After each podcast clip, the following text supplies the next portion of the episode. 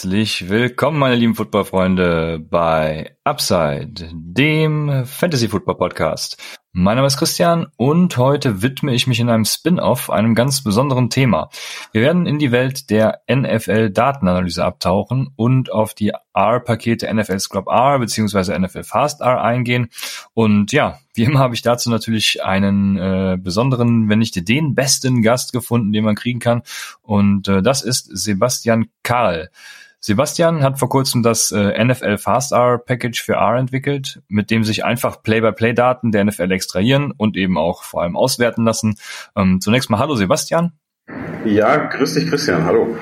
Vielen Dank, dass äh, du die Zeit für diese Folge gefunden hast. Bevor wir starten, möchte ich dich bitten, dich kurz vorzustellen und etwas zu deinem Hintergrund äh, zu erzählen.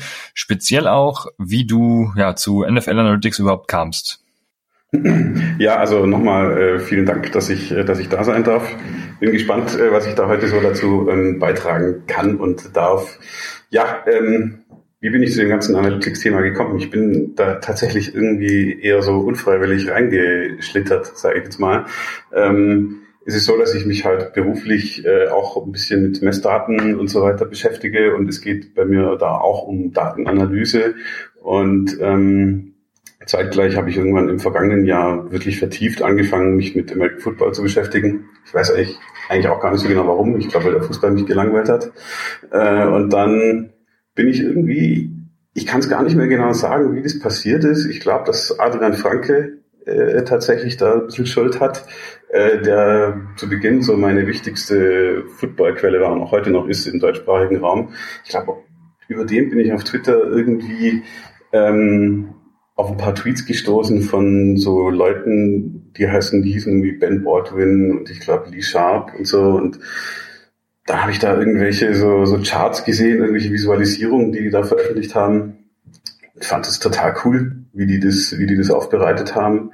Und habe das dann eigentlich nur relativ spannend gefunden per se zu sehen, wie in völlig anderen Bereichen Leute Daten aufbereiten eigentlich war das alles. Ich habe eigentlich nur das gesehen, wie bereiten die das auf, fand das cool und habe angefangen, das bisschen zu verfolgen. Das war eigentlich zunächst tatsächlich alles. ich, ich glaube, ich habe dich das erste Mal auf Twitter wahrgenommen. Nach dem äh, Interview war es oder nach der nach der Folge von Adrian mit äh, Timo Riske, also PFF. Ja, genau. Ähm, genau, da dachte ich mir noch, wer, wer ist der eigentlich? Und ja, mittlerweile bist du zumindest in der Analytics-Branche weltbekannt, sage ich mal. Ähm, dich findet man unter, und jetzt kannst du mir endlich mal sagen, ich habe dich schon öfter im Podcast erwähnt, wie man, äh, wie, wie ich es aussprechen soll. Ich habe immer äh, Mr. Kasep einfach gesagt. Ja, das ist auch genau richtig. Ist auch genau richtig.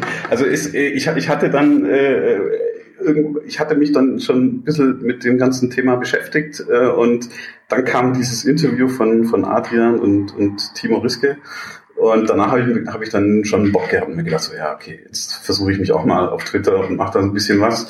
Und wollte aber eigentlich irgendwie schon auch noch unterm Radar bleiben und da jetzt nicht gleich meinen echten Namen veröffentlichen.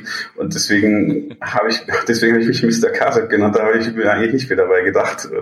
Habe eh nicht gedacht, dass da äh, viel mit passieren wird, ja. Äh, habe mir dann halt gedacht, okay, jetzt veröffentliche ich mal was auf Twitter und schaue, wie sie mich zerreißen. Es hat dann, glaube ich, auch nur ein paar Minuten gedauert. Dann kam eben schon von, von auch von Lee Sharp, glaube ich, Rückmeldungen. Und ich hatte es natürlich nicht perfekt gemacht, natürlich nicht. Ja, aber also direkt schön, schön eins auf, aufs Dach bekommen, aber das fand ich gut. Also es hat mir eigentlich gut gefallen, weil ich eben Rückmeldungen wollte, äh, einfach sehen wollte, ja, wie ich mich verbessern kann, was ich tun kann. Und ausschlaggebend war da schon irgendwo auch tatsächlich äh, Adrian und, und Timo, dieses Interview. Das stimmt. Ja, ja ich habe heute noch äh, das Bild gesehen, was du gepostet hast. 77 Leuten folgst du und 777 folgen dir. Also es spricht für dich. Wie hast du generell, äh, um jetzt noch mal ein bisschen dabei zu bleiben, generell die Analytics Community so bei Twitter äh, wahrgenommen? Du sagst, Lee Sharp kam direkt auf dich zu und so, aber ich denke, es war alles, so wie ich zumindest die Community wahrnehme bisher, alles sehr konstruktiv und, und, und wirklich auch fördernd. Ähm, also äh, Twitter ist halt natürlich immer irgendwie so eine Blase, äh, so, so eine Bubble. Die Bubble, in der ich jetzt drin bin, du hast es gerade selber gesagt, 77 äh, Leute, nur denen ich folge, das hat natürlich schon einen Grund. weil ich eben einfach nur die Leute irgendwie mal den, den Leuten gefolgt bin, von denen ich irgendwie das Gefühl hatte, ah, der Content gefällt mir und die machen irgendwie was, was mich jetzt auch interessiert. Und das, das wächst natürlich mit der Zeit, aber nicht so arg. Ich bin jetzt auch nicht explizit auf der Suche irgendwie nach neuen Leuten, denen ich folgen kann. Insofern stecke ich natürlich schon in so einer, in so einer Filterblase drin, mit Sicherheit. Aber die Leute, die da jetzt drin sind in dieser Blase und die auch auf mich reagieren, das sind super Leute. Das muss man echt sagen. Also die sind sehr konstruktiv, natürlich auch mit, also für Social Media vielleicht sogar ungewöhnlich höflichen Umgangsformen. Äh, und da habe ich also äh, anfangs gute Rückmeldungen bekommen und dann war das eigentlich auch in Ordnung. Es war jetzt nicht so, dass ich dann automatisch mit einem Post dann besonders viel Aufmerksamkeit von diesen Leuten bekommen hätte. Das wollte ich eigentlich auch gar nicht. Ich wollte nur so einfach mal sehen, wie die Leute darauf reagieren, wenn ich da jetzt irgendwas äh, ähm, poste. Ähm, ja, und habe dann eben, das war dann schon ganz vernünftig und dann war das jetzt aber eigentlich nicht mein Ziel, mich jetzt da großartig zu etablieren. Also das, das war eigentlich nie mein Ziel, sondern ich wollte mir so ein bisschen ähm, meine Skills, sage ich jetzt mal, meine Programmierskills äh, in, in, in A, da kommt wir nachher bestimmt auch noch drauf zu sprechen, ein bisschen üben und äh, Rückmeldung dafür haben. Und das war eigentlich die ganze, der ganze Grund, warum ich da angefangen habe, überhaupt was zu machen. Ja, der Klassiker. Genau das, äh, was ich auch will. Ich habe ja auch zuletzt was veröffentlicht und bin sehr äh, verwundert, dass da noch keiner so richtig äh, gerantet hat. Aber ich habe natürlich auch keinen Code veröffentlicht. Ähm, aber bleiben wir bei den Anfängen. Und zwar äh, gab es ja oder gibt es ja immer noch das äh, R-Package NFL Scrap R. Und auf dem hast du ja damals auch aufgesetzt. Äh, ich kann mal kurz noch erläutern, das ist äh, von äh, Maxim Horowitz, Data Scientist bei den Atlanta Hawks, glaube ich, in der NBA-Team. Ron Jur Jurko, wie auch immer man das ausspricht, Doktorand an der Carnegie Mellon University, immer diese, diese Namen und äh, und ja, hobbymäßiger Sportsanalyst natürlich. Der hat neben äh, Fußball-Package hat er auch gemacht, auch äh, Wins Above Replacement Package ähm, ja entwickelt. Und den Namen, den man oft vergisst, habe ich so das Gefühl, bei den beiden ist dann äh, der dritte im Bunde, Sam Ventura. Der ist, glaube ich, mittlerweile sogar Head of Hockey Research bei den Pittsburgh Penguins, wenn ich das richtig gesehen habe. War auf jeden Fall auch an derselben University wie äh, Ron Yurko. Ja. Und genau, die haben damals dieses NFL Scrub R äh, Package entwickelt. Und ähm, du kannst wahrscheinlich jetzt als erfahrener, erprobter äh, ja, Anwender damit mal sagen, was man überhaupt für Nutzen aus diesem äh, Package zieht oder was überhaupt dann im Endeffekt der Grund war, warum man so ein Package entwickelt hat. Auch wenn man natürlich, wenn du nicht sagen kannst, war es das der tatsächlich, aber was ja. für Nutzen zieht man daraus? Ja, also ich kann, denke ich, schon ein bisschen was dazu sagen, zumindest äh, meine, meine Interpretation des genau. Ganzen, was, was die sich gedacht haben. Ähm, ist eigentlich, ist eigentlich lustig, äh, weil der, der, ich glaube, der Hauptgrund, warum die dieses Package veröffentlicht haben, der, der ging so ein bisschen, der ging vielleicht sogar ein bisschen unter in diesem ganzen Expected Points Edit äh, Ding. Da können wir dann später noch ganz kurz das anschneiden so wie ich das verstanden habe, ging es, das hast du gerade schon ähm, angerissen, äh, um diese Metrik Windsor Buff Replacement. Äh, es ist so, dass es in anderen US-Sportarten sowas schon gab. Und ähm, eben diese drei äh, ähm, Researcher, die du gerade erwähnt hattest, sich entschlossen hatten, sie wollen sowas auch für den American Football bauen. Und äh, sie wollten eben eine Methode finden, wie man Spieler evaluieren kann. Also nicht ganze Teams, sondern es ging wirklich darum, einzelne Spieler zu evaluieren. Am besten, am besten eine Metrik zu entwickeln ähm, mit einem, einem, vielleicht einem konkreten Wert, der auch einfach oder leicht zu interpretieren ist, sage ich jetzt mal. Nicht vielleicht, vielleicht alles andere als leicht zu ermitteln, aber leicht zu interpretieren. Und das ist eben dieser Windsor-Buff Replacement, was die eigentlich haben wollten. Ähm, ich weiß nicht, ob du das, ich weiß nicht genau, ob du das schon mal erklärt hast. Du hast es gerade eben nämlich selbst schon angerissen, Windsor Buff Replacement, inwiefern das bekannt ist.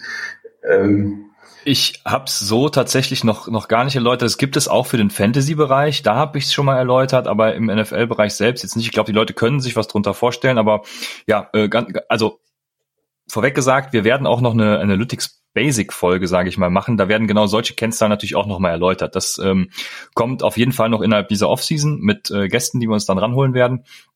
Ähm, Wins above Replacement, kurz gesagt, sagt einfach nur, ähm, dass quasi der Spieler, den man betrachtet, wie viele Siege bringt ihr dir mehr als der Durchschnittsspieler dieser Positionsgruppe. Nehmen wir zum Beispiel mal Dak Prescott, der bringt dir irgendwie pro Saison zwei Siege mehr als, ja, wer ist denn jetzt der Durchschnittsquarterback? Andy Dalton? Keine Ahnung. Äh, so nach dem Motto, ne? Das denke ich war, war richtig erklärt, ne? Ja, genau. Also ich, ich würde ähm, die, diese, diese Metrik versucht nicht einen konkreten Spieler zu finden, der jetzt als Replacement Level bezeichnet werden kann, sondern ähm, auf Basis verschiedener statistischer Auswertungen ähm, erzeugt man praktisch diesen Replace, dieses Replacement Level analytisch und ähm, vergleicht dann ähm, einzelne Spieler eben mit diesem Replacement Level und schaut sich an, um wie viel ist der jetzt, wie viel Siege bringt der mehr. Und dieses, dieser Spieler X, zum Beispiel Dak, äh, Dak Prescott, bringt jetzt von mir aus, jetzt sagen wir mal, zwei Spiele, äh, zwei Siege mehr. Damit kann man halt auch was anfangen. Es ist einfach ein einfacher, im Vergleich, vergleichsweise einfach zu interpretierender Wert. Und genauso, genauso was wollte man haben. Und das große Problem war, wie kommt man dahin? Ähm, gerade das ganze Thema öffentlich zugängliche Daten, äh, mit denen man dann arbeiten könnte von der NFL, war, war schwer. Sowas gab es einfach nicht. Und wie gesagt, in anderen Sportarten gab es sowas und deswegen haben diese, ähm, diese drei sich entschlossen, sowas aufzubauen. Das Ziel war dieses Wins above Replacement und um dahin zu kommen, brauchte man Play-by-Play-Daten. Also für jedes Play in einem, in einem Footballspiel praktisch alles Mögliche an Daten, was eben die NFL so grundsätzlich zur Verfügung stellt, aber vielleicht halt einfach nicht in einer schönen Form oder was halt einfach schwer, schwer zu greifen war. Das war der erste Schritt. Also sie wussten, sie brauchen jetzt diese Play-by-Play-Daten und hatten auch eine Quelle direkt von der NFL. Die, die, diese Quelle wurde dann oft, da wurde oft einfach nur vom Game Center gesprochen. Ähm, das ist mehr oder weniger eine Web-URL, die man, die man angesprochen hat und dann konnte man sich da Daten in einer bestimmten Form runterladen und diese Form war halt nicht besonders nutzerfreundlich und diese Form, wie man die Daten bekommen hat, war jetzt auch nicht geeignet, um dann damit irgendwelche Analysen zu machen oder gar so ein Modell zum Laufen zu bringen, wie, von dem wir jetzt gerade ähm, gesprochen haben. Und da haben die dann angesetzt, haben gesagt, okay, wir müssen jetzt als allererstes diese, diese Daten bekommen und in eine vernünftige Form bringen. Und eine vernünftige Form meint dann, ich habe praktisch eine Tabelle mit ähm, einer gewissen Anzahl an Zeilen und für jede, jede Zeile ist dann ein Play in so einem Footballspiel. Und ähm, ich habe eine gewisse Anzahl an Spalten mit allen möglichen Informationen, ähm, die es jetzt zu diesem Play gibt. Das können irgendwelche Indikatoren sein, wie hat ein, hat ein, ein Touchdown stattgefunden oder nicht, gab es ein, äh, gab's ein Penalty oder gab es es nicht und wie viele Yards hat man jetzt da ähm, errungen in dem, in dem Play, wie war die konkrete Beschreibung dieses Plays. Ähm, alle, alle solche Dinge waren grundsätzlich da, aber eben in einer nicht nutzerfreundlichen Form, so wie ich es jetzt gerade äh, versucht habe zu erklären. Und ähm, das haben die sowieso gebraucht. Also die haben sich dann Code entwickelt, der ihnen diese Daten in diese Form bringt. Und sie haben sich dann eben entschieden, das Ganze dann zu verpacken in ein, in ein Package, äh, ähm, das man sich dann als Nutzer einfach nur runterladen kann und dann hat man Funktionen, da gibt man nur ein paar Eingangswerte, zum Beispiel irgendwie, welches Spiel ist jetzt konkret gemeint, da gibt es dann irgendeine Art von ID und dann konnte man sich diese Daten runterladen und hatte das Servier fertig, pfannenfertig ähm, aufbereitet schon und konnte dann damit arbeiten. Für alle, die sich jetzt schon ein bisschen angefixt äh, fühlen und das Ganze auch mal sehen wollen, das ist der, der, der Klassiker, der mir immer passiert, wenn ich äh, irgendwie auf GitHub unterwegs bin. Also die ganzen Codes sind auf GitHubs äh, ja, gespeichert. Ich bin jetzt auch kein erfahrener GitHub-Nutzer.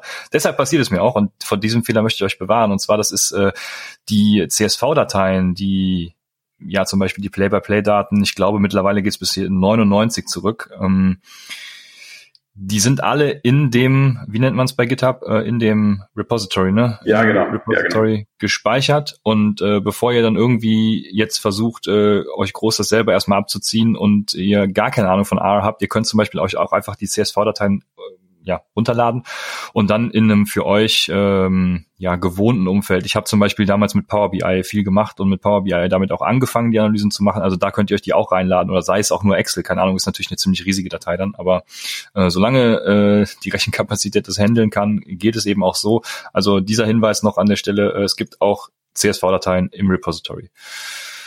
Genau, du hast jetzt gesagt, da gab es viele, viele Spalten an sich und eigentlich war Wins Above Replacement so der, der Aufhänger des Ganzen. Und äh, du, du hast auch schon erwähnt, EPA ist ja das, was was so ziemlich groß rauskam äh, mit diesem Package, EPA, Expected Points Added. Das heißt, äh, ja, vielleicht kannst du, du kurz erläutern, was, was EPA äh, genau heißt. In aller Kürze, wie gesagt, wir werden noch eine Analytics-Folge machen. Ja, und, und wie, wie die Leute heute eben damit arbeiten, was da für Erkenntnisse daraus gewonnen werden konnten vielleicht auch. Ja, also ich, ich versuche ganz kurz äh, nur, nur den, den Grundgedanken ähm, zu fassen.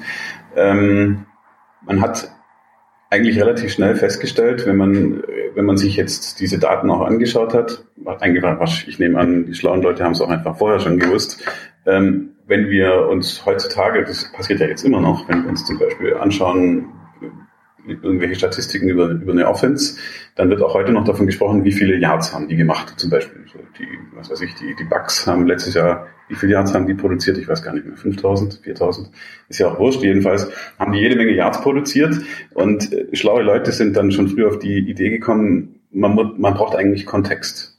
Yard ist nicht gleich Yard in, in, in diesem Sinne, ähm, einfach spielbedingt. Ja, und da kann man sich immer ein ganz einfaches Beispiel zugrunde legen, was dann erklärt, warum man Kontext braucht.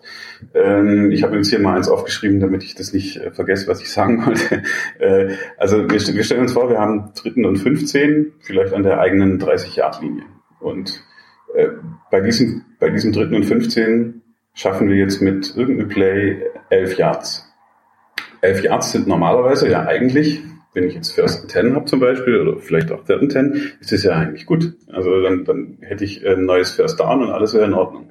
In dem konkreten Fall heißt aber nur, äh, ich bin jetzt bei einem Fourth Down und bei vierten und vier wird es wahrscheinlich nicht wenige ähm, Playcaller in der, in der NFL geben, die dann panten.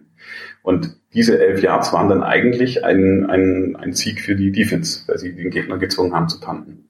Wenn ich jetzt in, in einer anderen Spielsituation, womöglich in der gegnerischen Red Zone bin und ich habe dritten und acht zum Beispiel und ich mache wieder elf Yards, dann braucht es eigentlich nicht viel Football-Sachverstand, um zu verstehen, dass diese elf Yards viel wertvoller waren als die anderen. Äh, nichtsdestotrotz sind es beides mal nur elf Yards und wenn wir dann in Total Stats sprechen, dann macht es keinen Unterschied. Man hat also erkannt, man braucht Kontext, ähm, um besser evaluieren, evaluieren zu können, was, was passiert ist. Und deswegen ähm, hat man dann äh, angefangen mit den Expected Points. Der Grundgedanke ist eigentlich ganz simpel.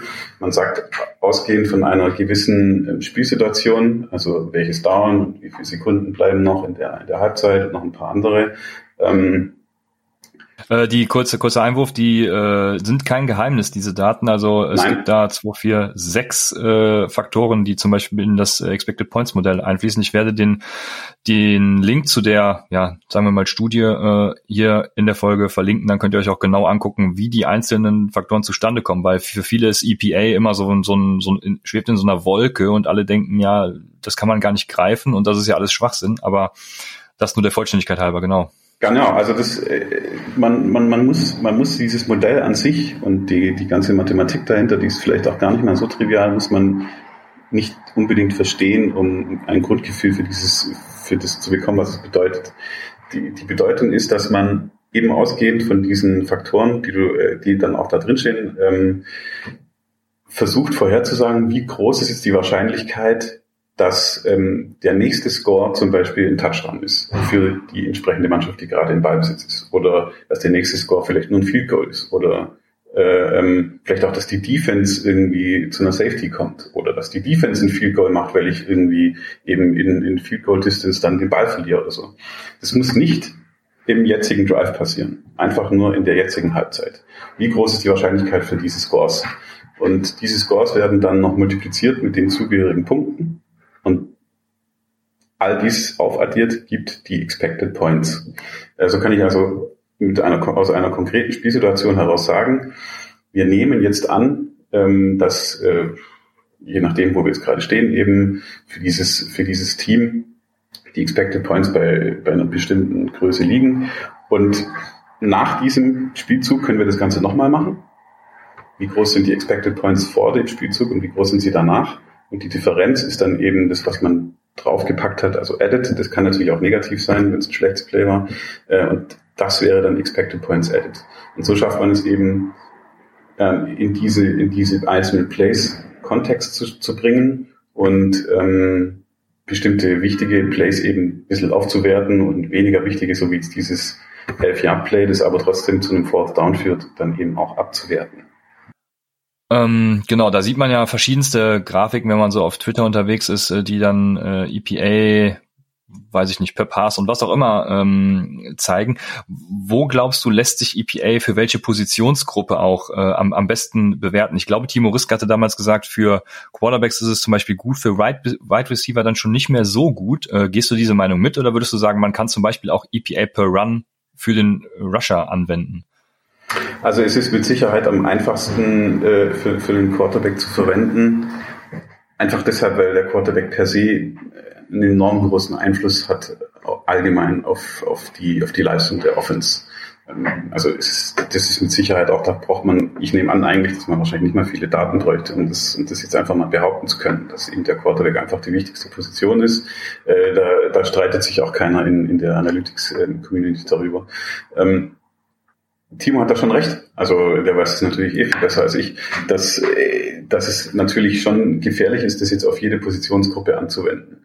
Was man auf gar keinen Fall tun sollte, ist ähm, EPA verschiedener Positionsgruppen dann gegeneinander zu vergleichen. Das halte ich persönlich für nicht so gut. Also ich, was ich nicht tun kann, ist äh, EPA von einem Quarterback zu vergleichen mit dem von einem Running Back. Das machen ja schon auch manche. Ich finde, das, das macht für mich wenig Sinn. Per se kann man natürlich schon äh, allgemein sehen, dass dann eben der Einfluss von so einem Running Back vielleicht nicht so groß ist jetzt wie von einem Quarterback.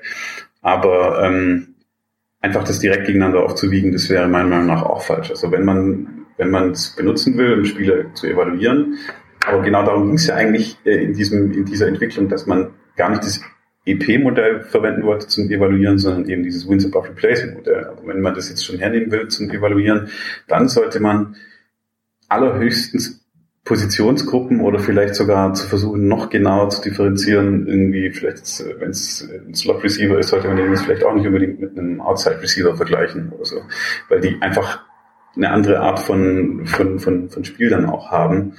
Ähm, insofern ist es schon besonders gut geeignet für Quarterbacks. Das muss man, muss man ganz klar sagen. Und ist natürlich dann auch nicht so verkehrt. Also Quarterbacks dann ähm, evaluieren zu können mit öffentlich zugänglichen Daten hat ja schon auch was. Ja, das stimmt. Und äh, so gesehen dann auch, ja, im Endeffekt als Abfallprodukt von diesem Wins above Replacement, äh, sind dann auch äh, Win, Win Percentage und äh, Completion Percentage over Expectation entstanden. Also ähm, Completion Percentage over Expectation ist ja im Endeffekt äh, ja vom Grundgedanken her was ähnliches wie EPA. Du hast eine Completion Percentage, die erwartet wird und äh, dementsprechend wiegst du das dann, wie es tatsächlich gekommen ist, gegen, gegeneinander auf und hast so eine super Quarterback-Metrik, um den Quarterback zu bewerten. Und ähm, Win Percentage ist ja auch ein, auch ein Riesenthema im Moment, äh, wenn ich zumindest so in meinem Analytics-Splitter unterwegs bin. Da gibt's ja super viele Charts mit, mit äh, WP und, und ich glaube, Ben Baldwin hat sogar eine Shiny-App da damit gemacht. Ähm, warum ist das in deinen Augen oder warum trendet das gerade so und Win Percentage wird so, ja, äh, trendet eben, ja. Also Win, äh, die, die, die, ich, du meinst die, ah, du meinst die Win ähm, Probability. Nicht Win Percentage, ich war gerade kurz. Oder äh, ja, Entschuldigung, genau, ja. Ja, genau. Ähm, ja, also ist es so, dass eben in diesem NFL Scrap R Package gab es dann im Wesentlichen eben die Expected Points und aber dann auch noch die, die ähm, Win Probability. Eben auch wunderschön für öffentlich zugängliche Daten, so dass es auch nachvollziehbar ist. Und äh, die haben dann eben praktisch auch noch so ähnlich wie sie es mit diesem Expected Points Modell auch gemacht haben, noch weitere Modelle entwickelt, um vorherzusagen, wie groß ist jetzt die Siegwahrscheinlichkeit eines, eines Teams, basierend einfach auf historischen Daten.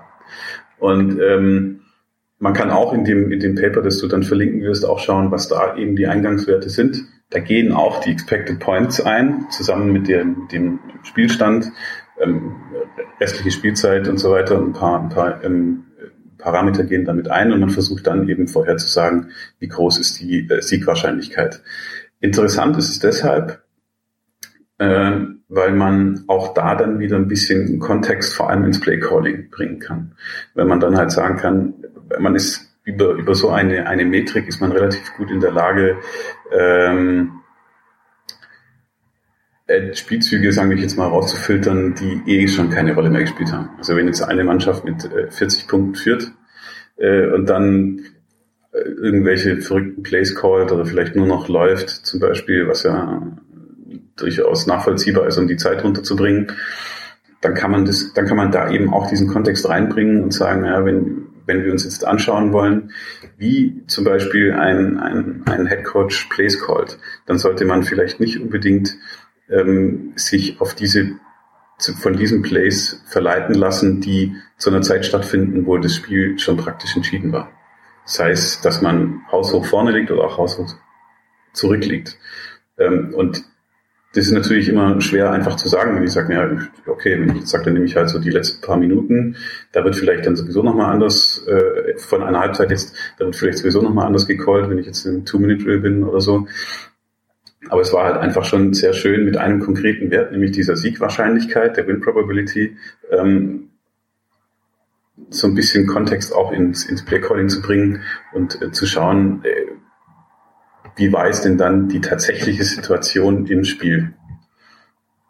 Ja, man hat es ja auch bei den Ravens gesehen, die haben ja einen eigenen Analytics-Guru, sage ich mal, der hat ja live die Win-Probability dann auch dem Coach mitgeteilt und so im Endeffekt äh, ja Playcalling, das Playcalling ein bisschen unterstützt und äh, dann gesagt, hier auf, auf Fourth Down, äh, geh dafür oder oder lass es besser sein. Äh, meistens natürlich geh dafür, aber ähm, also diese Leute gibt's ja und die stürzen sich genau, äh, die stützen sich genau auf, auf, so, auf diese Daten und äh, die sind ja dann eben auch live verfügbar. Vor allem gut für NFL-Teams ist es natürlich noch ein bisschen einfacher, weil die haben sowieso die Schnittstelle äh, von der NFL, da kommen wir nachher auch noch zu.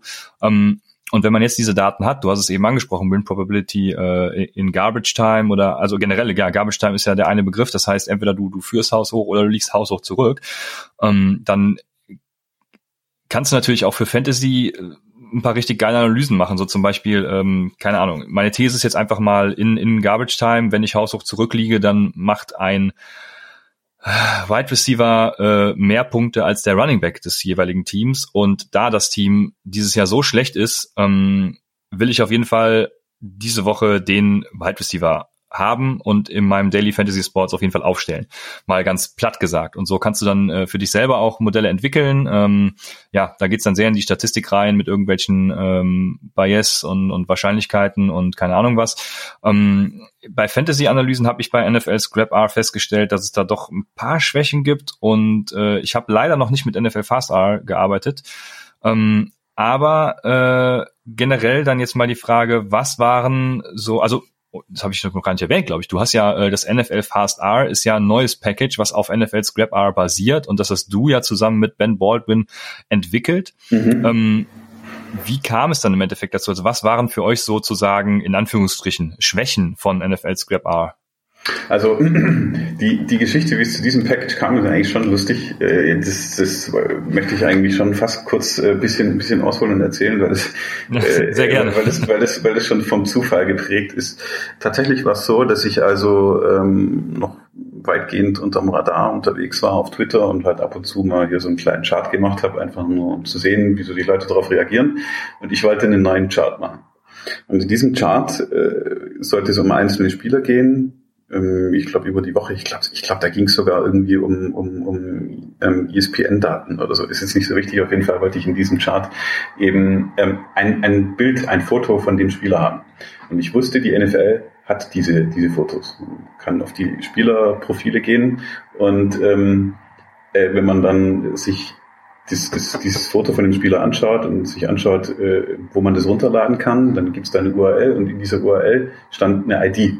Man musste nur diese ID zu diesem Spieler zuordnen können und dann war, wäre man in der Lage gewesen, von jedem Spieler diese, diese, äh, dieses Bild Headshot nennen die das dann bei NFL, das fand ich auch lustig am Anfang, äh, äh, die, diese, dieses, dieses Bild runterzuladen.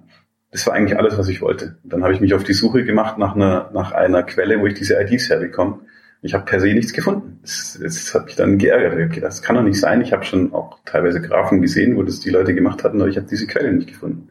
Und während ich da so gesucht habe, bin ich dann ähm, zufälligerweise über die NFL API gestolpert. Das war so ein, äh, das, das ist so eine, so eine Programmierschnittstelle, die die NFL selbst verwendet hat für ihre Website. Ich bin da eigentlich nur zufälligerweise drüber gestolpert und habe dann, dann mal so ein bisschen reingeschaut und festgestellt, ach, da gibt's ja jede Menge an, an Daten öffentlich zugänglich. Man muss einfach nur wissen, wie man diesen, diese API anspricht. Und ähm, dann habe ich auch gesehen, dass es da eben auch Play-by-Play-Daten gibt. Und eine der Schwächen in Anführungszeichen von NFL Scrap A ähm, war, dass die Play-by-Play-Daten zurückgingen bis 2009, also bis einschließlich der Saison 2009. Ich hatte mir dann so angesehen, was, was es denn so zur Verfügung gab in, in dieser neuen Quelle, über die ich gestolpert war und hatte festgestellt, okay, das geht zurück bis eigentlich sogar bis 1998. Und das war eigentlich schon eine große Nummer, weil man eben dann praktisch eigentlich in der Lage gewesen wäre, direkt von der NFL diese Daten zu bekommen. Man hatte die schon. Äh, äh, ein, einer in der Community auf Twitter, Nick Shoemaker heißt er, hatte die schon veröffentlicht, allerdings auf eine andere Art und Weise ähm, bezogen und hat es eigentlich nur in CSV zur Verfügung gestellt. Und ich hatte jetzt die Quelle gefunden, wo ich direkt von der NFL die, die Play-by-Play-Daten ziehen kann. Und dann dachte ich mir, naja, dann äh, schaue ich mir das mal an. Habe mir eigentlich auch immer noch nicht so viel dabei gedacht und äh, dann äh, versucht, analog praktisch zur NFL Club A diese Daten aufzubereiten. Die waren in einer ähnlichen Struktur, aber nicht genau die gleiche. Und ich hatte auch das zu dem Zeitpunkt noch gar nicht ganz begriffen, in welcher Struktur.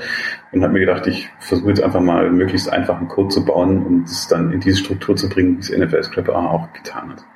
Und ähm, dann hatte ich irgendwann fertigen Code und den habe ich dann einfach mal online gestellt, um zu sehen, ob er funktioniert, weil man kann einfach nicht immer jeden Fehler finden und wenn die Leute das anwenden, das war sehr rudimentär noch, ähm, dann findet man auch schnell einen Fehler. Dann hat eben Ben Baldwin auch wieder, der insgesamt da sehr groß ist in der Community und glaube ich auch gerade was das ganze EP und EPA angeht, ähm, sehr viel getan hat, um das publik zu machen auch.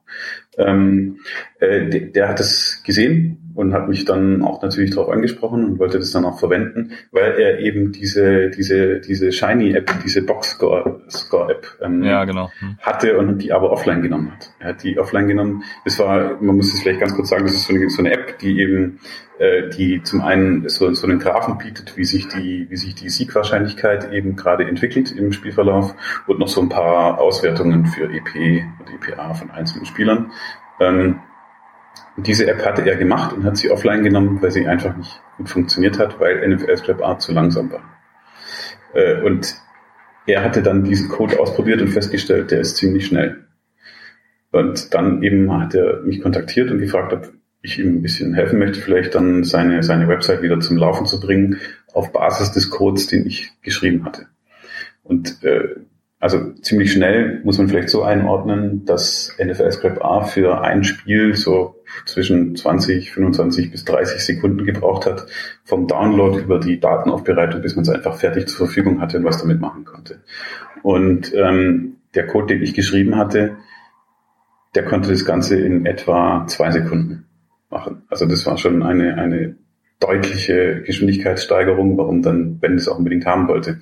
Wir haben dann, das war dir vorher aber gar nicht bewusst. Nein, überhaupt nicht. Also ich, ich, es war auch nie, es war auch nie mein Ziel eigentlich, ähm, da jetzt viel schnelleren Code zu bauen. Ich, ich hatte gedacht, ich müsste anderen Code bauen, ähm, damit ich überhaupt diese neue Quelle, ähm, die Daten so aufbereiten kann, wie ich das, wie das erforderlich war. Und ähm, ich hatte den NFL Scrap Arts Code zu dem Zeitpunkt auch noch gar nicht so tief mir angeschaut oder verstanden und habe mir einfach gedacht, ich mache das jetzt so, wie ich es für richtig halte, ist mir doch egal, so ungefähr. Und es hat sich dann halt gezeigt, dass dieser Code viel, viel effizienter war. Und äh, so kam dann eins zum anderen. Ich habe Ben geholfen bei seiner, bei seiner Boxscore-App und äh, dann war die eigentlich soweit fertig. Und wir haben dann die Befürchtung gehabt, weil wir es nicht testen konnten, weil wir jetzt in der Offseason waren, dass womöglich diese Quelle, die ich da aufgetan hatte, äh, nicht live updated. Sodass also eigentlich die Quelle nicht nutzbar wäre, jetzt um mhm. Live-Spiele runterzuladen. Und da, genau dafür war eigentlich vor allem Bens Boxwerk gedacht. Ja. Und das war natürlich ärgerlich und dann haben wir gesagt, ja, dann egal, dann schauen wir uns halt mal die Quelle von NFL Scrap A an und versuchen die einfach mit demselben Code, äh, den ich geschrieben hatte für die andere Quelle, äh, auch mal aufzubereiten. Da musste man dann ein bisschen umschreiben, aber der Kern, was diesen Code wirklich so schnell gemacht hat, der blieb gleich. Und dann haben wir glücklicherweise festgestellt, dass wir eben auch die andere Quelle so schnell, so schnell hinbekommen.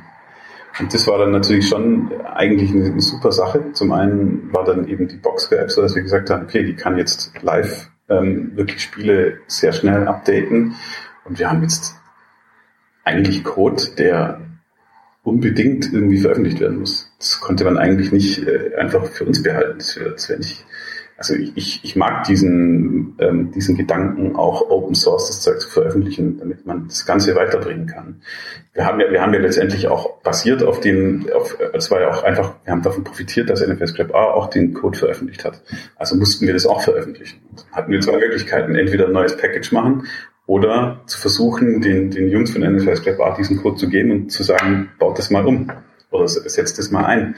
Aber da war eben die Erfahrung von mir schon davor, dass ich da, dass da kein besonders großes Interesse war, das zu tun. Und Ben hat dann, hat dann gesagt, er wäre also dafür, dass wir ein neues Package machen und er hat eine riesen Reichweite.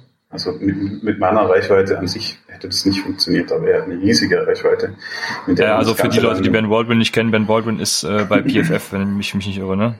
Nee, äh, äh, bei, bei äh, also er war, glaube ich, ich glaube, es ist es auch schon nicht mehr, oder äh, The Athletic? Äh, The Athletic, genau. Ah, The Athletic war ja, genau. Entschuldigung, ja.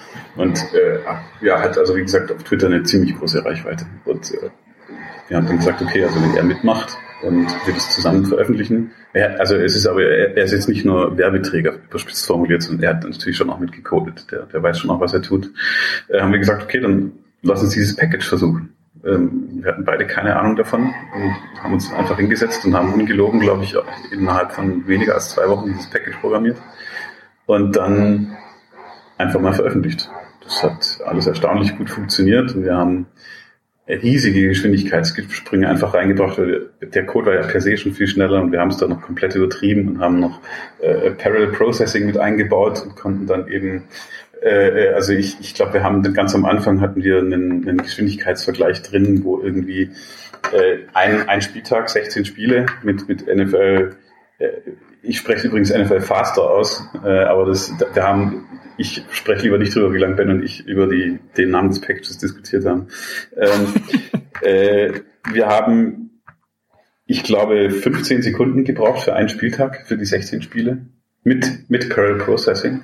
Und ähm, NFS Job A im Vergleich hatte zu äh, irgendwie acht oder neun Minuten gebraucht. Also der, der, ja, okay, das krass, der, ja. der Unterschied war dann einfach gewaltig und dann war auch klar, dass das dann eben auch ähm, stark angenommen, angenommen äh, wird.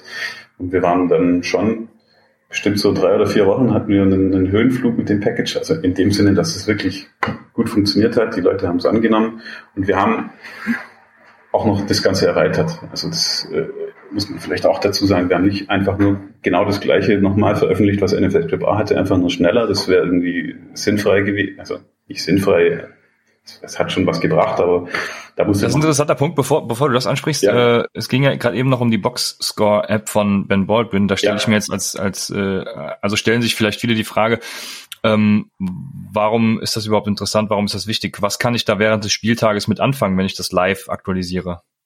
Ja, ist schon ein bisschen nerdy, muss man fairerweise dazu sagen. Also ich, ich weiß nicht, wie viele Leute sich das dann wirklich auch während des Spiels irgendwie, äh, irgendwie anschauen. Ähm, äh, wie gesagt, also zu dem Zeitpunkt, wir haben das mittlerweile auch noch aufgebohrt. Zu, zu dem Zeitpunkt war es so, dass eben so einen kleinen Chart gab, wo visualisiert war, wie sich die äh, Win Probability verhält. Das an sich ist schon mal eigentlich ganz nett. Also ich meine, wenn man sich dann so Spiele anschaut, jetzt wie, wie ähm, das Spiel der Chiefs gegen die, gegen die Titans, äh, gegen die Texans, wo sie irgendwie mit 24 Punkten hinten lagen. Da war halt die rechnerische Siegwahrscheinlichkeit der, der Texans bei, ich weiß nicht, 99 Prozent, 98 Ich glaube, sie war sogar bei drei Plays bei 100. Also, äh, völlig, ja gut, diese 100, also 100 kommt tatsächlich eigentlich nicht raus, das ist dann gerundet. okay. äh, ähm, aber es ist also absurd hoch gewesen und wenn man sich es ist einfach nett, sich sowas anzuschauen. Vielleicht nicht unbedingt als Texans-Fan, ähm, aber ansonsten ist halt schon einfach lustig, sich sowas anzuschauen. Äh, und ansonsten gab's dann, gibt's dann da eben so ein paar Aufbereitungen auch mit, mit Expected Points und Expected Points Added. Und wir haben das dann später noch aufgebohrt und haben tatsächlich auch wirklich Play-by-Play -play die, die, ähm, die Spielbeschreibung mit aufgenommen so dass man also wirklich praktisch in dieser Boxscore-App, auch ohne das Spiel verfolgen zu können, konnte man für jedes Spiel, äh, für jedes Play sehen, sehen, was da gerade passiert ist, wie viele Yards gewonnen wurden. Also das war eigentlich, äh, war eigentlich schon, schon ganz nett, aber trotzdem irgendwo eine Spielerei, muss man ganz klar sagen. Ja. Okay, und jetzt wolltest du gerade das ansprechen, was ihr erweitert habt. Ähm, da ist nämlich eine Schwäche, die ich bei NFLs äh, Scrap gesehen habe, äh, während ich damit gearbeitet habe, dass ihr tatsächlich äh, ähm, ja, der, der Passer, der Rusher und der ähm, Receiver und eben noch andere Positionsteams Teile oder Spiel ja, äh, Leute, die am Play beteiligt sind, wie gesagt, Play-by-Play-Daten, also Tackler und sowas, ähm, dass die alle in einer eigenen Spalte sind. Das heißt, ich konnte dann auch im Endeffekt keine klassische Trennung machen, äh, zumindest damals in Power BI noch nicht. In R ist das Ganze ein bisschen einfacher, äh, finde ich. Ähm, was eben so ja äh, positionsgetreue Abbildungen angeht. Also wenn ich zum Beispiel sagen will, ähm, keine Ahnung, die Wide Receiver von den Cardinals äh, haben eben das und das Ergebnis erzielt und sowas. Äh, das war immer ein Riesenproblem für mich als, äh, also wenn ich damit an Daten analysieren wollte. Und sowas brauchte ich eben. Und das ist zum Beispiel auch ein Punkt, den ihr ja versucht habt, so ein bisschen äh, zu optimieren. Ist das richtig? Ähm, es war eigentlich gar nicht unbedingt direkt äh, ein, ein, ein Ziel. Das war dann auch fast so ein bisschen so ein Abfallprodukt. Wir konnten eben, äh, wir haben in, in, in dieser Quelle, in der API, haben wir ähm, auch eine sehr gute Quelle für Roster gefunden, also für die, für die ganzen Spieler in einem Team. Das war bis dato sehr viel unvollständiger. Also man musste da sehr kompliziert über die NFL-Website versuchen, irgendwie die, die Dinge zu finden. Auch, auch äh, automatisiert, eben in NFL Explorer gab es schon sowas, also auch unheimlich langsam. Und ähm, da hatten wir dann zufälligerweise auch Roster gefunden, die man dann sehr gut anbinden konnte an die, an die Play-by-Play-Daten tatsächlich. Ähm, ansonsten war es aber, muss man fairerweise schon sagen, schon so, dass es ähm, in die Play-by-Play-Daten schon immer äh, Angaben gab zum Receiver, wenn es einen Receiver den gab, der irgendwie einen Pass gefangen hat oder der ähm, zumindest mal in dessen Richtung ein Pass ging. Ähm, und es gab schon immer auch Angaben zum, zum Rusher oder zum, zum Passer.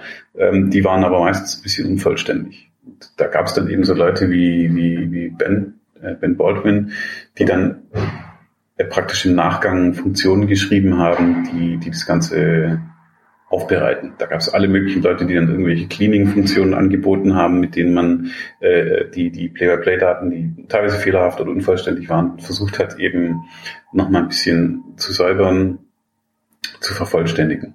Und all diese Dinge, sehr viel, was also in den, in den vergangenen vier, fünf Jahren an Erfahrung gesammelt wurde, äh, naja, nee, also weit, so weit geht's gar nicht zurück. Vier Jahre, 2016 aus, glaube ich. Ähm, also in, in all diese Dinge an Erfahrung, die man da gesammelt hat, was man alles bräuchte, kam dann natürlich über Ben, ben mit rein. Wir haben dann gesagt, was da jetzt noch alles praktisch zusätzlich gebraucht, gebraucht werden könnte, damit dieses, dieses Package möglichst vollständig ist, damit die Leute was an die Hand bekommen, wo sie jetzt nicht noch großartig nacharbeiten müssen. Und äh, all diese Dinge haben wir dann eben versucht mit einzubauen, ähm, so, so dass man wirklich einen möglichst guten Datensatz direkt zur Verfügung hat, mit dem man einfach gleich arbeiten kann. Das war schon, war schon ein, ein wesentlicher Schritt. Und du hattest vorhin schon angedeutet, das, das Completion Probability Modell, ähm, das war nie von, von, von NFL Scrap A. Das ist von Anfang an in der, in der Community entwickelt worden. Ähm, es gibt von der NFL sowas auch. Die äh, ähm, bei, bei Next Gen Stats äh, kann man sich das anschauen. Ähm, da muss man aufpassen, das darf man nicht vergleichen, weil das unterschiedliche Modelle sind. Also die, die NFL hat viel größere Datenmengen noch zur Verfügung, insbesondere was die Position der Spieler angeht, äh, was ja nicht öffentlich ist. Ähm, und diese, die können die, die können solche Dinge damit reinspielen lassen. Und es gibt aber eben auch ein Completion Probability Modell äh, ähm, mit öffentlich zugänglichen Daten, mit diesem Public Play-by-Play Data. Und dieses Modell haben wir auch direkt mit eingebaut, so dass es auch da keine zusätzlichen Funktionen gebraucht hat, ähm, um diese, diese Daten damit reinzubringen. Und es ist eigentlich eine sehr schöne Metrik, dieses CPOE, was du vorhin erwähnt hast, ähm, um ein Gefühl dafür zu bekommen, wie gut ein Passer, sage ich jetzt mal, ähm, oder wie, wie sicher oder effizient ein, ein Passer passen kann. Das Einzige, was jetzt noch fehlt, sind natürlich die Fantasy-Punkte. Äh, ich habe nämlich damals bei NFL Scrap A ähm, ja, mir ein paar Formeln geschrieben, um die Fantasy-Punkte dazu addieren, habe die dann so getestet, dass es auch tatsächlich richtig ist. Äh, ich hoffe, die kann ich bei euch auch so anwenden. Aber was man dazu sagen muss, ist, es ist ja eigentlich kein Tool, um, um, um Fantasy-Punkte zu ja, berechnen oder bewerten, weil es geht jetzt tatsächlich um Play-by-Play-Daten. Also man kann natürlich schon sagen, wenn ich diese Formel jetzt auch auf euer Package anwende, dass ich dann eben Fantasy-Punkte pro Play tatsächlich habe. Ähm, doch, das könnte schon, könnte schon spannend sein. Also ja, das muss ich mal alles testen. Aber ähm, ja, genau, generell äh, ist es doch schon sehr NFL-lastig und, und weniger Fantasy-lastig. Ähm, aber du, wir haben eben schon sehr viel über die, äh, und, und jetzt kann ich eben dadurch, dass ihr auch die Roster-Daten habt, äh, eben sagen, äh, Passer Rusher, wenn die zum Beispiel, es hängen da IDs hinter, zum Beispiel äh, Debo Samuel hat die ID 1 und wenn Debo Samuel dann gerade mal einen Jet Sweep macht und Rusher ist, zum Beispiel, dann äh, taucht er bei Rusher auf und, und äh, andersrum bei, bei Passer dann wieder, äh, wenn er genau. äh, bei Receiver, wenn er den Pass empfängt. Gleichzeitig kann er dann auch einen Pass werfen und ist dann äh, Passer und so war das immer sehr schwierig, das Ganze auf tatsächlich ein Spieler mit seiner Position dann auch zu verknüpfen und, und Auswertungen äh, dahingehend zu machen. Aber ähm, du hattest eben die NFL-Schnittstelle angesprochen. Äh, jetzt ist ja vor, ich glaube, zwei Wochen oder so einmal kurz Analytics Twitter implodiert, weil äh, die Schnittstelle down war. Ähm, ist das weiter so? Und wenn ja, gibt es Alternativen äh, dazu? Was habt ihr euch da überlegt?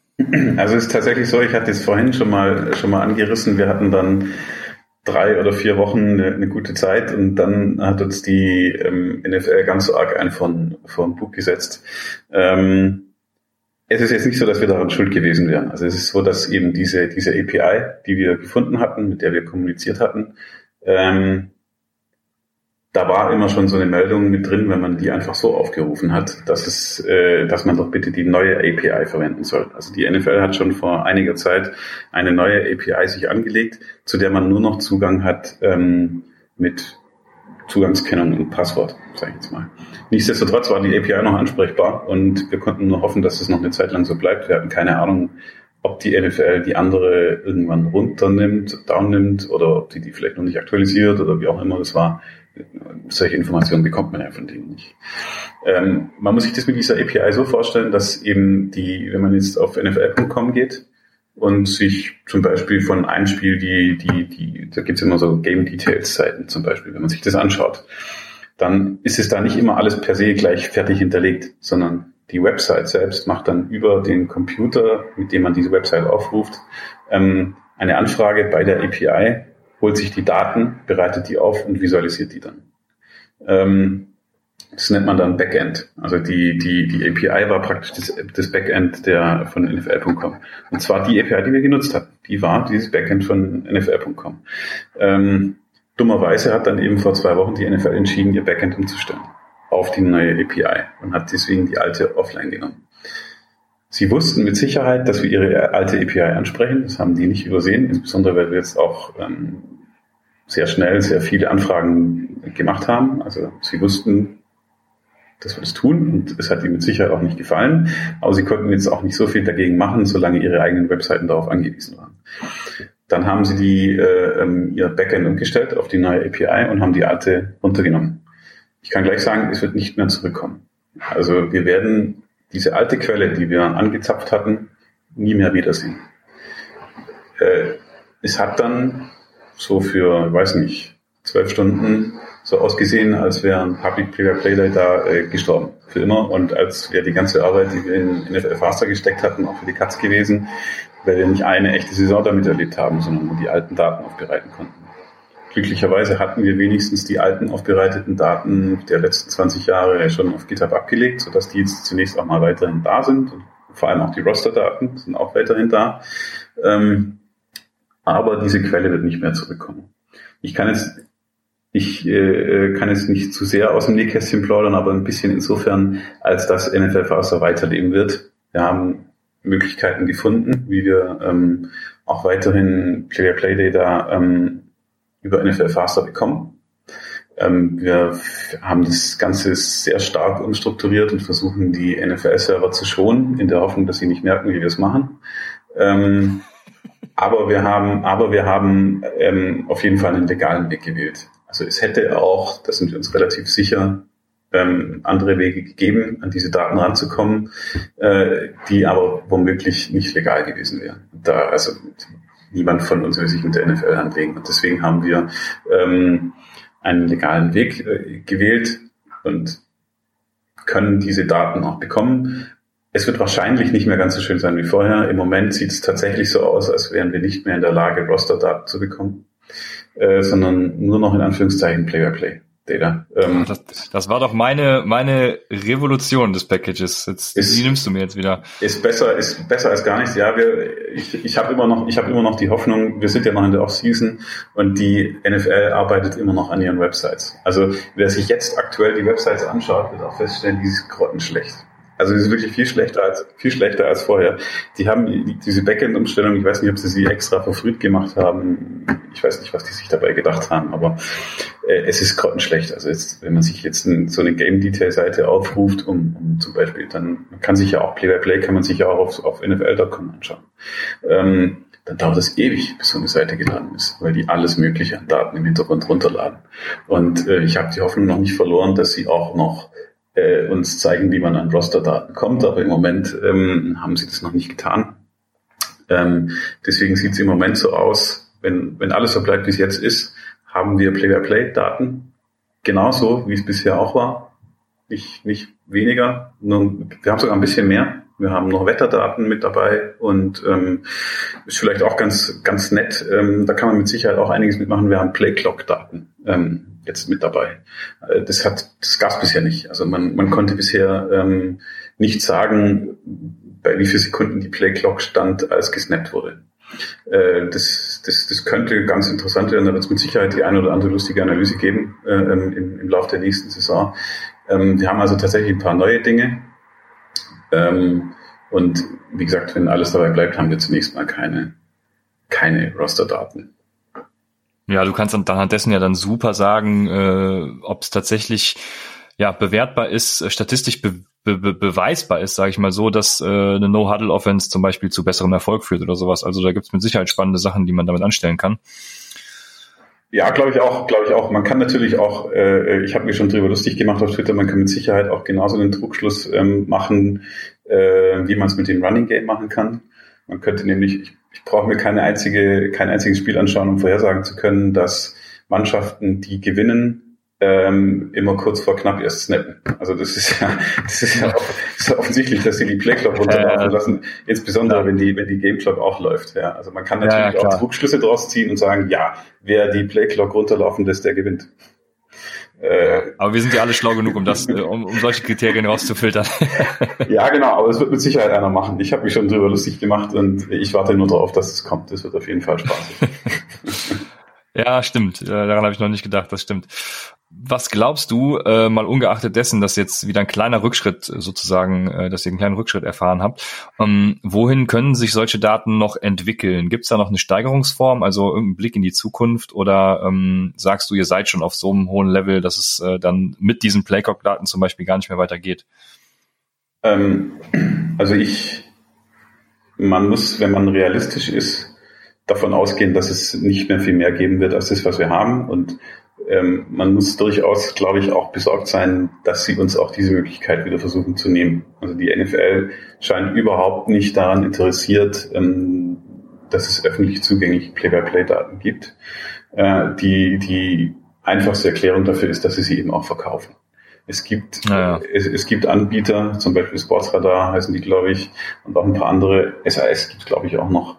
Ähm, es gibt eben Anbieter, die, die selbst Play-by-Play-Daten erheben und verkaufen für, für wirklich Unsummen. Also das kostet richtig viel Geld. Und ähm, es gibt Anbieter, die, die das praktisch von der NFL kaufen. Und was ich mir nicht vorstellen kann, dass jemals die NFL ähm, einen Namen verschenken wird.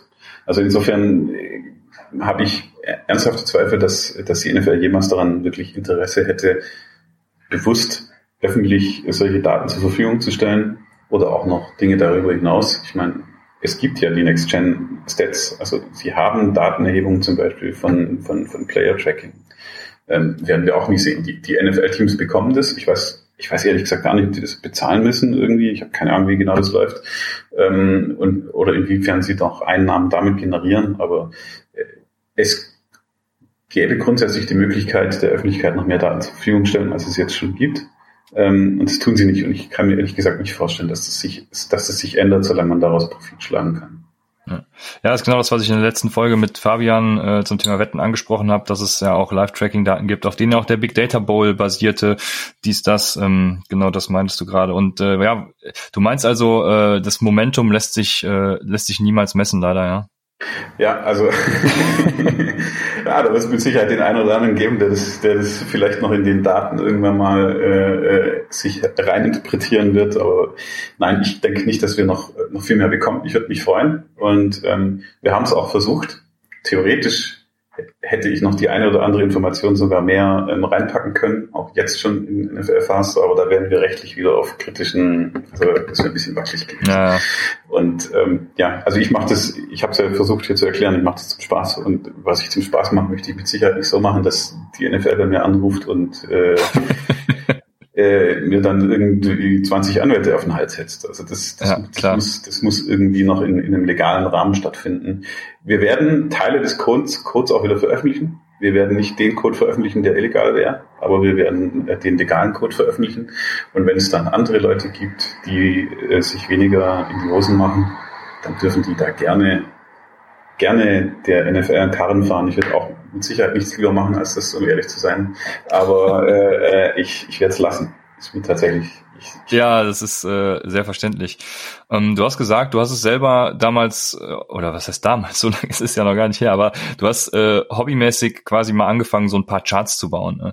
Was würdest du jetzt jemandem empfehlen, der die Folge hört und für den jetzt vieles wirklich Neuland war? Ähm, der sich vielleicht schon denkt, der EPA, was denn überhaupt das? Und, und, und der einfach starten möchte, es trotzdem interessant fand und sich jetzt denkt, ey, ich will auf jeden Fall äh, dieses NFL Faster äh, benutzen, anzapfen und, und einfach was damit starten. Äh, was würdest du so einem konkret empfehlen? Also es ist, äh, es ist so, dass bevor es NFL Faster gab, hat, haben schon einige Leute aus der Community ähm, so kleine Tutorials gemacht auch für verschiedene Programmiersprachen. Also es ist so, dass im, im Wesentlichen halt ähm, in der Community A benutzt wird oder äh, Python. Es gibt auch jede Menge Leute, die, die Python nutzen, wobei sie für, also die meisten verwenden für Visualisierung an sich dann eher A und für Datenaufbereitung teilweise auch, auch Python. Ähm, da gibt's ähm, Tutorials, zum einen von Ben auf seinem, auf seinem GitHub, äh, ähm, einfach mal nach NFL Scrap A Tutorial Ben Baldwin suchen oder so bei, bei, bei Google und dann kommt man da schnell weiter. Und Ben hat auch ähm, in seinem Tutorial eine sehr lange Liste von Quellen, die man noch anzapfen könnte. Ähm, da gibt's auch die, die Quelle, wo es um, um Python geht. Und aber auch schon ein gar nicht so schlechter Einstieg ist tatsächlich die, die Website von NFL Faster selbst. Also zum einen eben auf meinem, auf meinem GitHub. Man kann da auch einfach nach NFL Faster und GitHub suchen und kommt dann da ganz schnell drauf. Wir haben ähm, eine ziemlich umfangreiche README geschrieben ähm, mit, mit Beispielen, mit ähm, sehr einfachem Code, also einfach in Anführungszeichen, jetzt wenn es das einer zum ersten Mal anschaut, dann versteht er wahrscheinlich auch relativ wenig, ähm, aber vergleichsweise einfacher Code, um, um ein paar ganz ähm, simple Dinge zu, zu erläutern, wie man das, wie man das machen kann. Und diese, diese Beispiele in Verbindung mit den, zum Beispiel mit Bens ähm, äh, äh, Tutorial, bringen einen da schon, schon sehr weit, um ein Gefühl dafür zu bekommen, wie das, wie das alles funktioniert, was man da machen kann. Und ich, ich will es eigentlich nicht allzu sehr Eigenwerbung machen. Ich, ich selber habe dann auch noch auf GitHub ein, ein, ein GIST, ähm, wo ich ähm, alle möglichen Plots dargestellt habe, plus die, den Code dazu, wie man zu diesen Plots kommt. Also da, weil es ist oft so auf GitHub, dass man eben Code sieht und überhaupt nicht, wenn man nicht, vor allem wenn man noch nicht so drin steckt, dann weiß man nicht, was dieser Code tut. Und dann muss man ihn erst ausführen, um zu sehen, was da eigentlich bei rauskommt. Und äh, deswegen habe ich eben so ein, so ein kleines GIST, ähm, ähm, wo man den Plot sehen kann. Das ist das Ergebnis des Codes und äh, dann kann man sich den Code anschauen und den, wenn man möchte, ausführen oder es auch lassen. Also, ja, ja, das, das finde ich super. Das ist, glaube ich, die vor allem so auch ein, ein Plot, wo du äh, Small Multiples hast. Ich glaube, da sind äh, alle Teams oder sowas drin und da dachte ich mir nur, geile Grafik, wie mache ich die? Und da war ich äh, echt gehypt, als du da äh, den Code online gestellt hast, weil es gibt ja zum Beispiel auch, äh, ich glaube, ben, ben macht das zum Beispiel auch oder äh, Arrowhead Analytics, ich weiß gerade gar nicht, wie er mit, mit Namen heißt, ähm, so Route Data, also die äh, stellen da, welche Routen läuft zum Beispiel ein Wide Receiver am meisten und da nach diesem Code habe ich, glaube ich, boah, äh, wochenlang gesucht und ihn bis heute nicht gefunden. Ähm, von daher äh, ist sowas echt Gold wert in der Community, wenn man sowas öffentlich stellt. Und äh, da ja, bist du natürlich Vorreiter. Äh, anderen Leuten, denen man noch folgen kann, sind neben dir eben äh, nochmal Mr. Kasep, ähm, sind Ben Baldwin und äh, ja PFF Mo natürlich, wenn es um Analytics im deutschsprachigen Raum geht. Ähm, der, ja, wie der Name schon sagt, ist bei PFF. Und Lee Sharp hat auch einiges an, an Daten und an Anleitungen die für mich zumindest im ersten Schritt ein bisschen schwer verständlich waren, aber den gibt's auch noch. Hast du sonst noch Empfehlungen äh, an Follows, sage ich mal, bei Twitter oder auch auf GitHub? Ähm, also bei Twitter gibt's noch, also da, da, da müsste ich jetzt glaube ich ziemlich, ich könnte eigentlich einfach meine Liste äh, von diesen 77 Follows reinschreiben.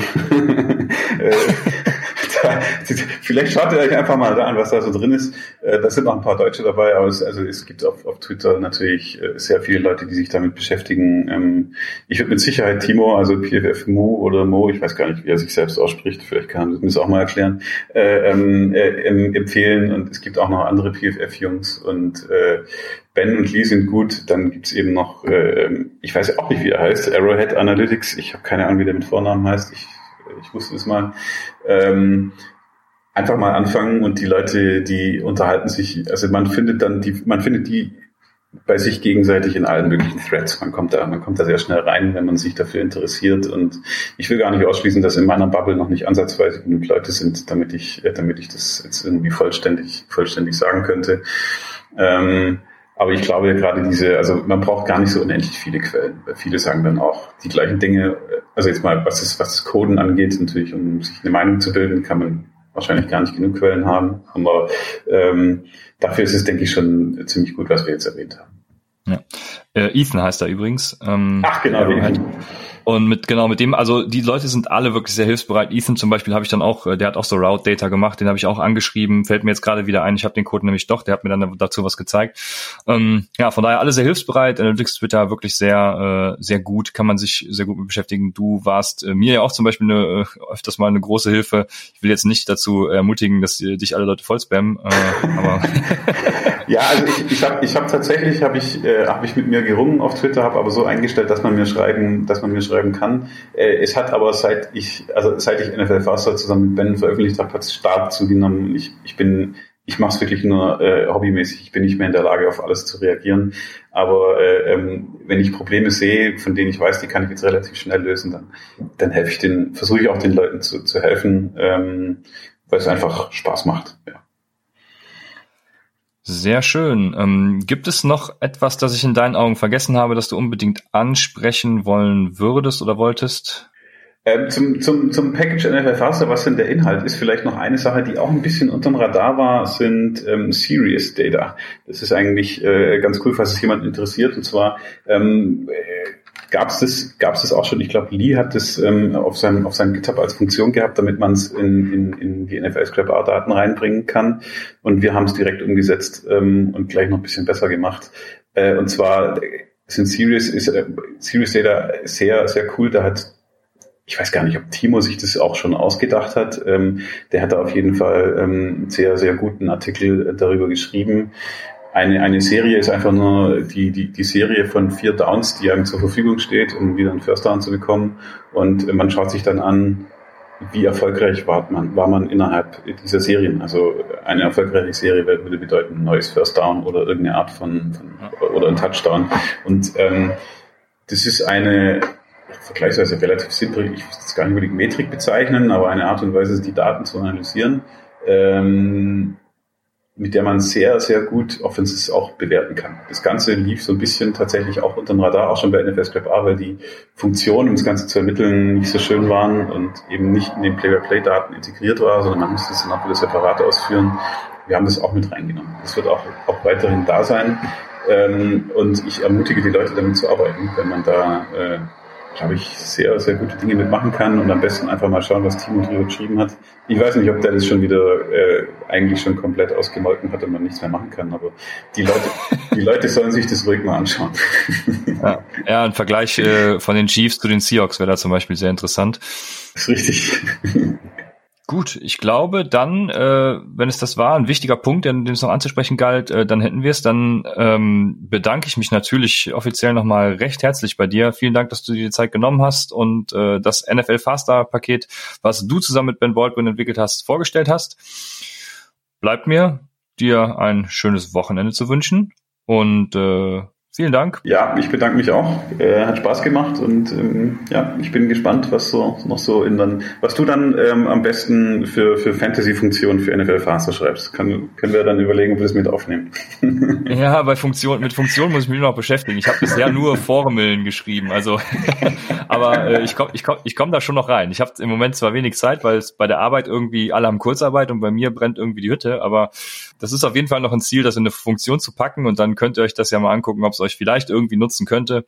Die Offseason, die, die, die Offseason dauert ja noch eine Weile. Wenn wir auch keine Preseason ja. haben, dann hast du noch jede Menge Zeit, noch ein paar, ein paar nette, äh, nette Funktionen zu schreiben. Es muss natürlich auf dem herausragenden Niveau von NFL Faster sein, ist natürlich ganz klar. Nein. Also, ja, ihr könnt, ihr könnt die ja dann vielleicht ein bisschen anpassen und weiterentwickeln. Wir sind, glaube ich, auch voll die Anfänger. Ich habe keine Ahnung. Aber es ist gut genug. okay. Ja, sehr gut. In diesem Sinne, ähm, ich hoffe, es hat euch Spaß gemacht. War ja mal ein kleiner Ausflug äh, zu was ganz anderem. Äh, wie gesagt, wir werden auch noch eine Analytics Basic Folge machen, mh, hm, wo wir auch hin und wieder ein bisschen Fantasy Bezug herstellen werden. Der war ja heute weniger da. Ich hoffe, es war dennoch interessant. Mir hat super viel Spaß gemacht. Ähm, ja, wie gesagt, nochmal vielen Dank an dich, Sebastian, und ähm, bis zum nächsten Mal bei Upside, dem Fantasy Football Podcast.